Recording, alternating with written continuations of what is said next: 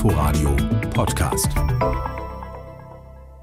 Während die Sorge über die Omikron-Variante des Coronavirus wächst, berät die Weltgesundheitsorganisation ab heute in Genf darüber, wie mit Pandemien besser umgegangen werden kann. Zur Debatte steht ein internationaler Pandemievertrag. Damit will man besser auf Gesundheitskrisen vorbereitet sein.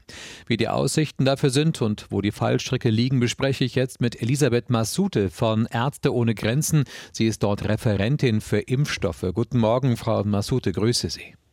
Schönen guten Morgen. Wie zuversichtlich sind Sie, dass die 194 Mitglieder der WHO einen Pandemievertrag hinkriegen?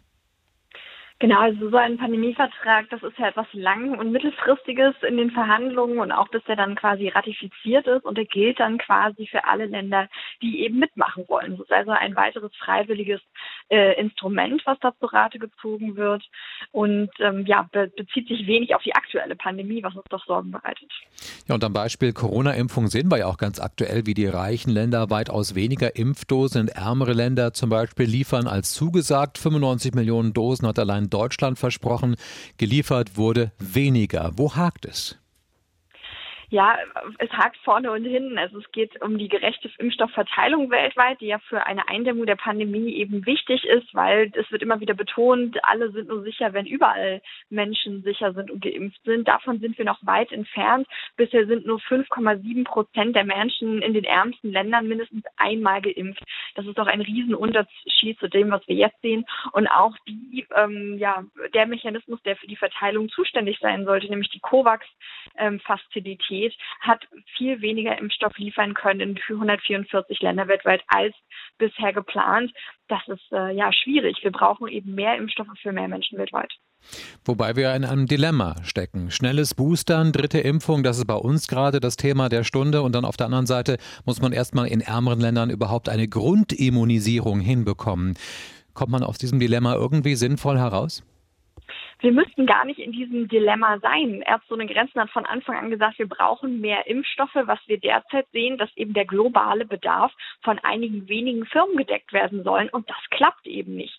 Es müssen Technologien geteilt werden, Produktionskapazitäten weltweit ausgeweitet werden. Das sind natürlich ähm, ja Sachen, die müssen mittel- und langfristig geschehen. Die hätten schon lange passieren können. Deshalb brauchen wir eben kurzfristig eine ja, Umverteilung der Impfstoffdosen, gekoppelt aber auch mit einer Patentaussetzung, damit eben auch diese, diese Produktion weiter voranschreiten kann, weil wir haben nicht genug Impfstoffe. Hm, und selbst die Umverteilung ist ja auch ein bisschen tricky, kann man sagen. Sie zum Beispiel kritisieren die Haftungsklauseln in den Verträgen mit Impfstoffherstellern wie BioNTech oder Moderna.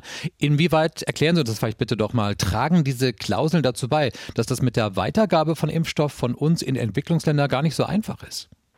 Also die Firmen haben sich vorbehalten, eben ähm, ja, dass die zustimmen müssen, wenn eben solche Weitergaben passieren sollen.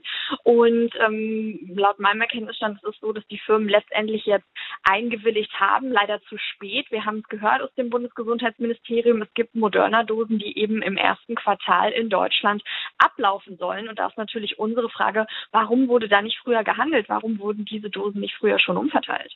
Also bessere Umverteilung, transparentere Verträge und Patentfreigabe, wenn ich Sie da richtig verstehe, es wären Punkte, die Sie unbedingt äh, gesichert sehen wollen. Jetzt haben wir die neue Omikron-Variante. Die WHO hat jetzt heute in Genf mitgeteilt, sie stufe das Risiko durch diese Variante als sehr hoch ein. Diese Meldung kam erst vor wenigen Minuten hier über die Ticker. Was sagt uns das jetzt für den weiteren Umgang mit dieser Pandemie, aber mit Pandemien insgesamt? Was, was für einen Schluss können Sie für sich von Ärzte ohne Grenzen daraus ziehen?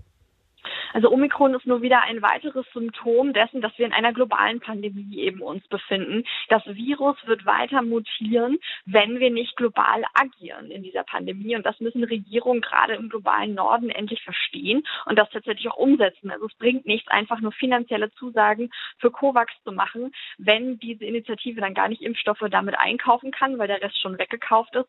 Und wenn wir eben trotzdem diese künstliche Verknappung von Impfstoffen haben, weil wir nicht die Produktion ausbauen aufbauen. Also das muss tatsächlich jetzt ähm, ja ein Ausrufezeichen sein, um anzustoßen, dass endlich alle Maßnahmen genutzt werden, die uns tatsächlich zur Möglichkeit, also die vorhanden sind. Das sagt die Impfstoffexpertin Elisabeth Massute von Ärzte ohne Grenzen. Frau Massute, Dankeschön für das Gespräch und für Ihre Zeit. Schönen Tag noch. Ihnen auch. Inforadio Podcast.